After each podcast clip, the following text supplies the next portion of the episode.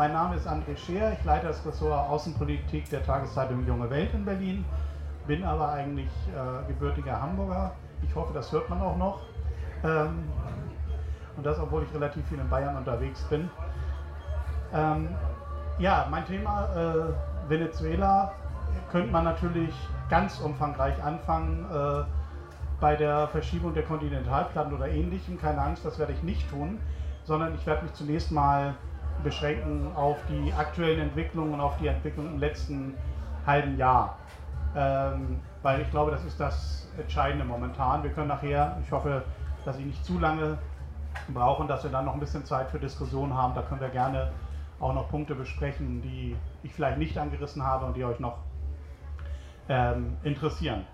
Ja, Venezuela ist ja im, insbesondere Anfang des dieses Jahres im Januar, äh, Februar sehr massiv in den Schlagzeilen, auch hierzulande gewesen, in der Printpresse, ähm, in den Fernseh-, Radiosendern begann ja eigentlich kaum Tag, wo nicht die Meldung mit diesem südamerikanischen Land ähm, zumindest am Rande erwähnt wurden. Bin ich zu hören? Ist das in Ordnung? Gut. Und äh, vor allen Dingen, es waren ja wirklich Horrormeldungen, die man hören musste mit ähm, humanitärer Notlage, mit Massenelend, mit Massenflucht und vor allen Dingen auch mit einer drohenden Militärintervention durch die USA. Auslöser oder die Zuspitzung, die dann dazu geführt hat, dass Venezuela in den Schlagzeilen war, war, dass sich am 23. Januar diesen Jahres ein Parlamentsabgeordneter namens Juan Guaido selber zum Übergangspräsidenten dieses äh, Landes ernannt hat.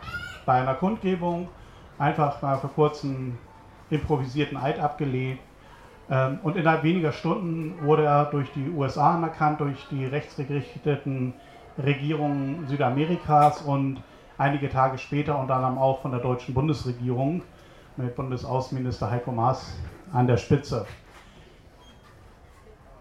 Die formelle Begründung, die Herr Guaido für seine Selbsternennung äh, herangezogen hat, war die Behauptung, dass die Präsidentschaftswahl im vergangenen Jahr, die im Mai 2018 stattfand, nicht rechtmäßig gewesen sei und damit der wiedergewählte Präsident Nicolás Maduro nicht mehr im Amt sei.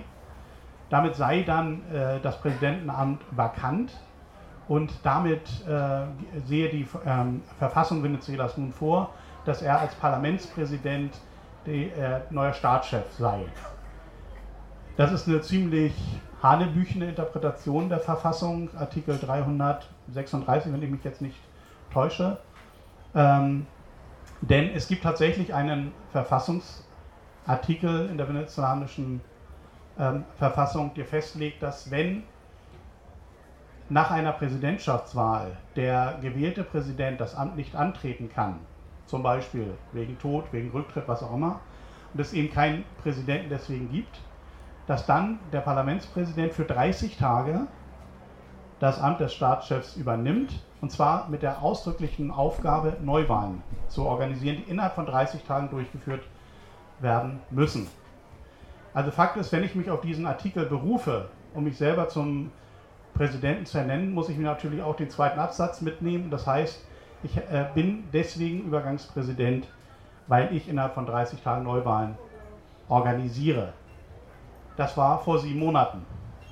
Inzwischen hat die Nationalversammlung, das Parlament, mehrere Gesetze verabschiedet, äh, wo dann diese Frist mal eben so einfach verlängert wird, äh, was und zwar immer wieder verlängert werden soll, was allerdings in der Verfassung einfach nicht vorgesehen ist. Also man kann über viele Sachen diskutieren, ähm, über die Politik äh, der Regierung diskutieren, ähnlichem, aber Fakt ist, dass dieses Manöver, was von, dem, von der oppositionellen Parlamentsmehrheit dort gemacht wurde, mit der Verfassung jedenfalls nichts zu tun hat. Was auch von der Bundesregierung nicht, von der deutschen Bundesregierung bisher nicht ordentlich beantwortet werden konnte, auf diverse Nachfragen und auch eine Untersuchung, die der Bundestagsabgeordnete André Hunko von den Linken eingestrengt hatte, der hatte die wissenschaftlichen Dienste des Bundestages beauftragt, mal zu analysieren, wie denn das eigentlich völkerrechtlich zu bewerten ist.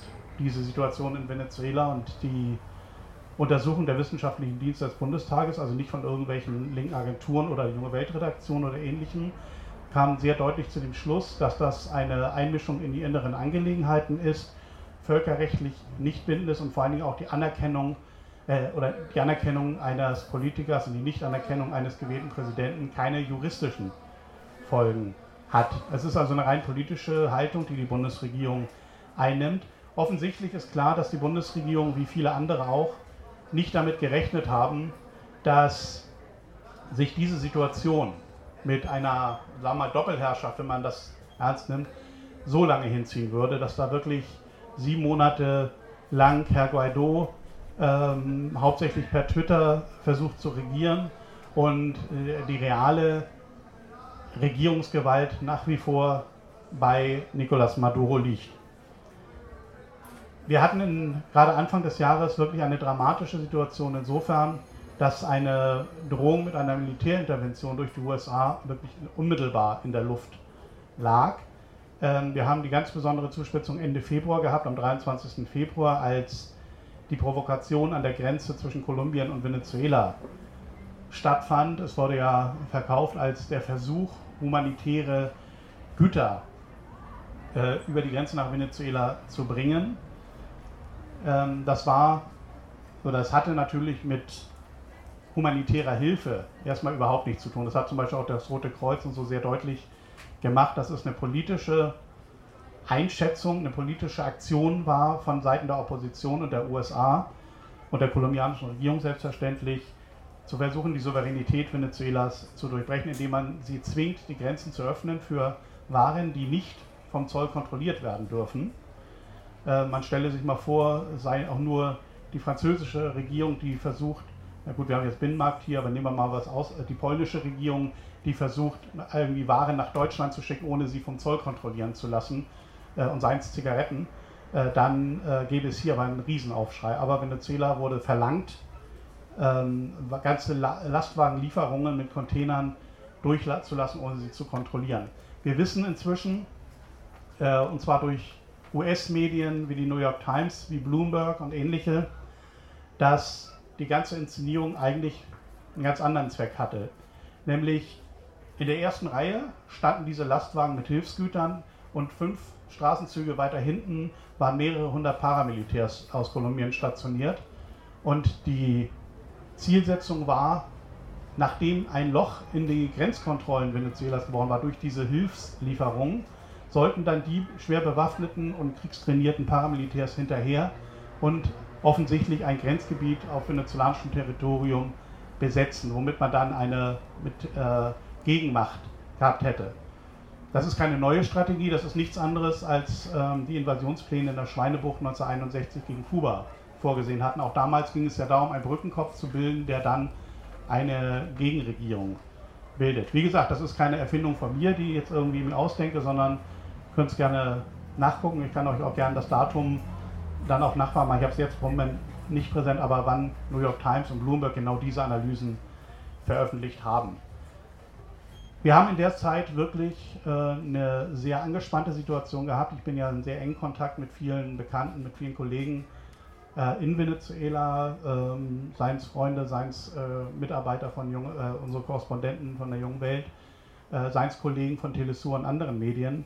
Und die haben mir über WhatsApp und wie diese ganzen Medien alle heißen, sehr deutlich gemacht, dass sie damit rechnen, dass tatsächlich ähm, noch an dem Wochenende äh, tatsächlich eine Militärintervention stattfinden könnte. Und es ging so weit die Anspannung zum Beispiel in Caracas, dass es reichte, wenn irgendwo eine Detonation war, wenn ein Stromtransformator äh, explodierte oder ähnliches, dass gedacht wurde, das sei der Beginn des Bombenangriffs. Also es war eine ganz angespannte Lage. Zum Glück hat sich die Situation äh, insofern entspannt, dass diese unmittelbare Interventionsdrohung ähm, ja, zu, nicht zurückgenommen wurde. Die USA betonen nach wie vor, dass alle Optionen auf dem Tisch liegen, wie sie es so, ähm, so böse formulieren. Aber es hat sich eine Sache herausgestellt, nämlich dass aus Seiten der venezolanischen Armee es keine Spaltung gab. Und die äh, Rechnung, die bei dieser ganzen Kampagne am Anfang war, offensichtlich war eine Spaltung der venezolanischen Streitkräfte. zu haben. Also dass man einen relevanten Teil der venezolanischen Armee aus der, ähm, aus der Einheit rausbrechen konnte, dass die sich dann Guaido unterstellen und äh, mit Maduro brechen, sodass man eine relevante Kraft, 20 Prozent, 30 Prozent der Armee, dann an einem anderen Befehl hören wird. Das ist nicht passiert. Es sind einige Dutzend, einige hundert Offiziere und Soldaten über die Grenze nach Kolumbien gegangen. Ähm, wie hoch die genaue Zahl ist, ist unklar, weil sich im Nachhinein herausgestellt hat, dass von den 300 bis 600 präsentierten Offizieren und Soldaten, die dort in Kolumbien präsentiert wurden, ein Großteil gar nicht über die Grenze gekommen ist, sondern teilweise Jahre zuvor aus Venezuela ausgewandert ist und bis dahin in Peru und Ecuador zum Beispiel gelebt hat. Es soll bis hin dazu, dass es nicht mal Venezolaner gewesen sein sollen teilweise. Es war, also von daher ist die realistische Einschätzung vielleicht 200 Soldaten und Offiziere ähm, mit Maduro gebrochen haben, übergelaufen äh, sind. Zwei, drei Generäle dabei. Und wenn man weiß, dass es in Venezuela mehrere hundert Generäle gibt, weiß man, kann man aber auch einschätzen, welche Bedeutung das hat. Fakt war also damit, dass wir nicht in eine Situation kommen würden im Februar, März, als ähm, sich das rauskristallisierte, wo nun Teile der venezolanischen Armee gegen Teile der venezolanischen Armee stehen würden, sondern dass es eine ausländische Intervention gewesen wäre, und zwar offenkundig. Und an der Stelle haben unter anderem die kolumbianische Armee und die brasilianische Armeeführung, äh, die ja nun wirklich keine Freunde von Linken sind, aber sehr deutlich dass sie da nicht mitmachen wollen, dass sie vor allen Dingen nicht äh, die, das Kanonenfutter für die US-Interessen stellen wollten. Und damit war dann die jeweiligen Präsidenten beider Länder nicht mehr in der Lage, da eine offensive militärische Unterstützung zuzusagen.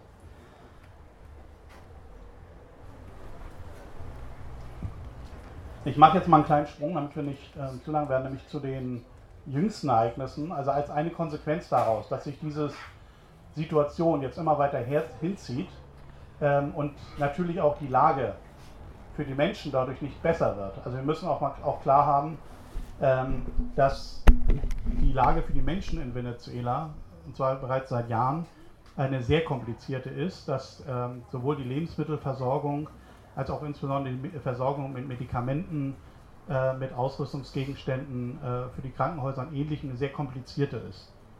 Wir haben nicht die Situation, wie es in vielen Medien hier dargestellt äh, wurde, es eine unmittelbare humanitäre Katastrophe, wie es immer hieß, mit Massenelend und Ähnlichem, ähm, sondern wir haben eine Situation, in der insbesondere die wirtschaftlich oder die Menschen, die am verletzbarsten sind, ganz gezielt unter der Situation leiden. Also wenn Mütter mit kleinen Kindern zum Beispiel Schwierigkeiten haben, die Ernährung für ihre kleine, kleinen Kinder zu kriegen. Wenn chronische, chronisch Kranke ein Problem haben oder einfach nicht an ihre dringend benötigten Medikamente äh, kommen können. Wenn ähm, Menschen, die auf eine bestimmte Ernährung achten müssen, diese Ernährung, ähm, also die Lebensmittel, die sie brauchen, nicht bekommen, sondern sich irgendwie anders behelfen müssen, dann ist das natürlich dramatisch. Und es gibt eine Einschätzung eines US-amerikanischen Thinktanks, das im April veröffentlicht wurde und die davon ausgehen, dass allein in den Jahren 2017 und 2018 infolge der US-Sanktionen, wie die sehr deutlich sagen, 40.000 Menschen in Venezuela ums Leben gekommen sind. Wir können, wir in der Diskussion gleich auch nochmal das Verhältnis diskutieren, wie weit eine verfehlte Wirtschaftspolitik zum Beispiel der venezolanischen Regierung oder äh, die Abhängigkeit vom Erdöl die Krise mit provoziert haben. Das ist völlig äh, richtig, aber Fakt ist, dass insbesondere eine Erholung der wirtschaftlichen Lage durch die verheerenden US-Sanktionen ähm, erschwert oder nahezu unmöglich gemacht wird.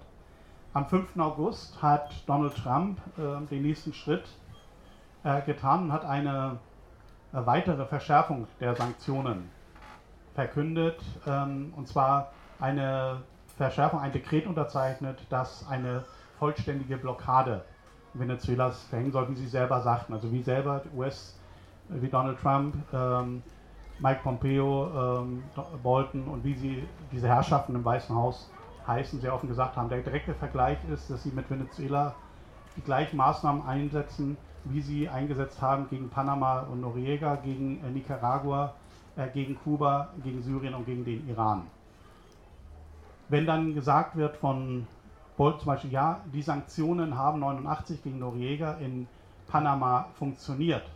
Da muss man sagen, nein, haben sie nicht, sondern gestürzt wurde Noriega durch eine Militärintervention der USA 1989 mit mehreren tausend Toten.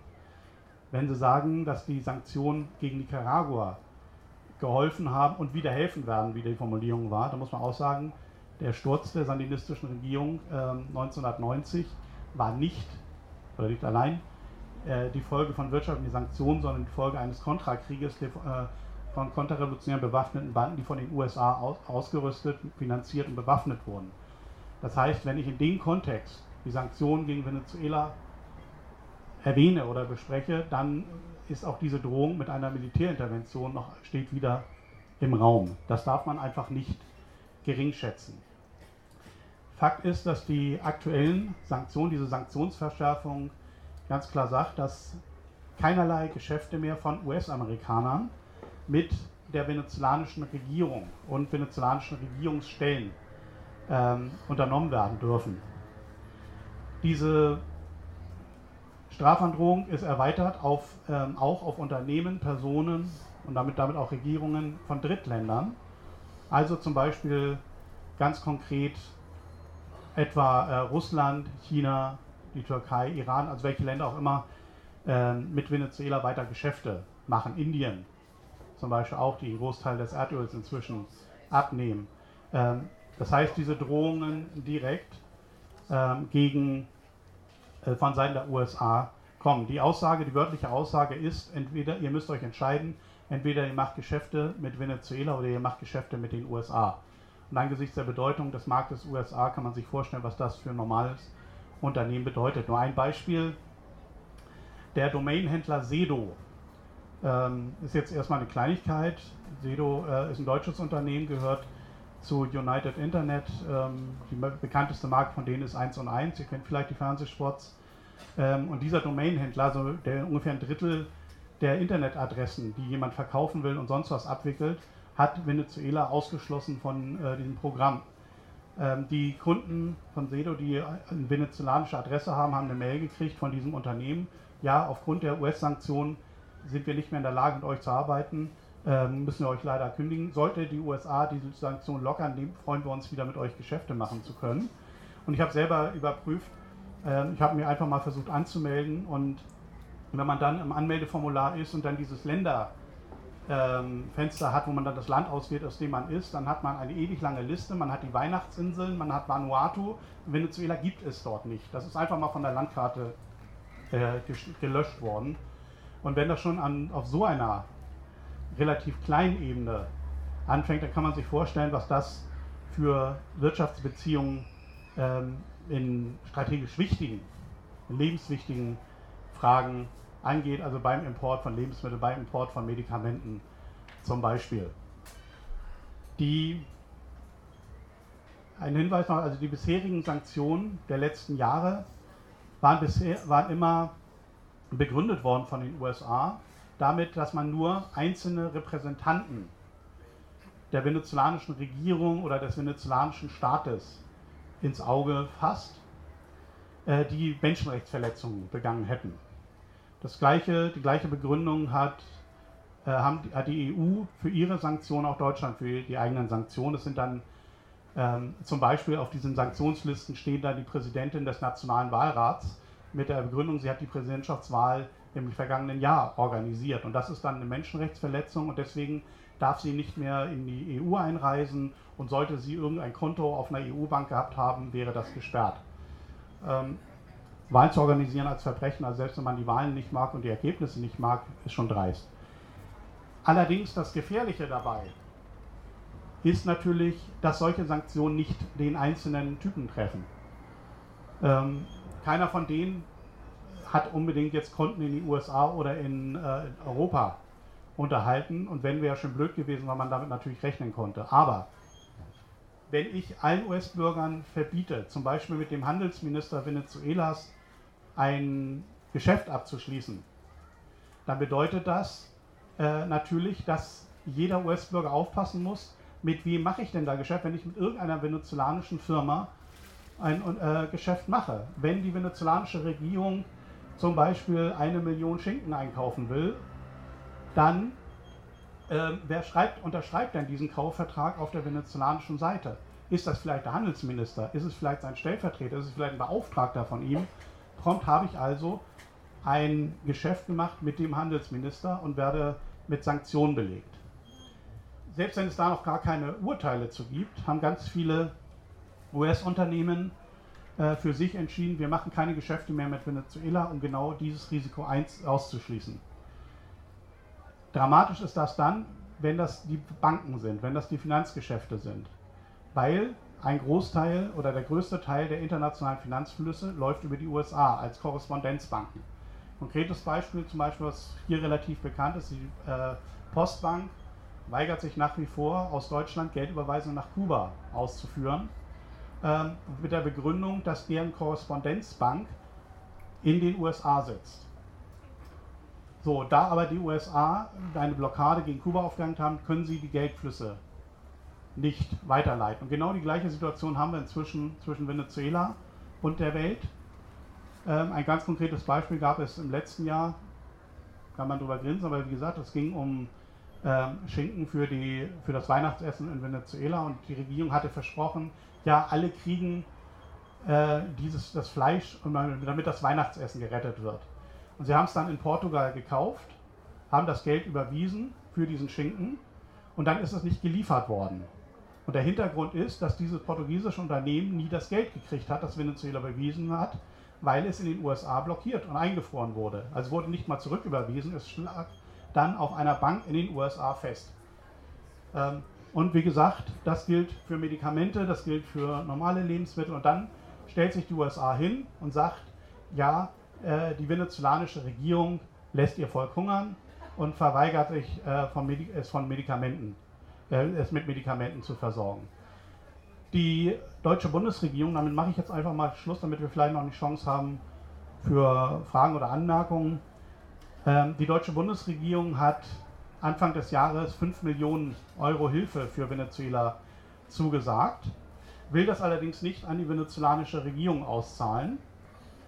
Allerdings wollen sie es auch nicht auszahlen, zum Beispiel ans Rote Kreuz, das in Venezuela aktiv ist und auch dort arbeiten kann, oder an andere internationale Hilfsorganisationen, die in Venezuela tätig sind, sondern es soll nur ausgezahlt werden an die Beauftragten von Guaido.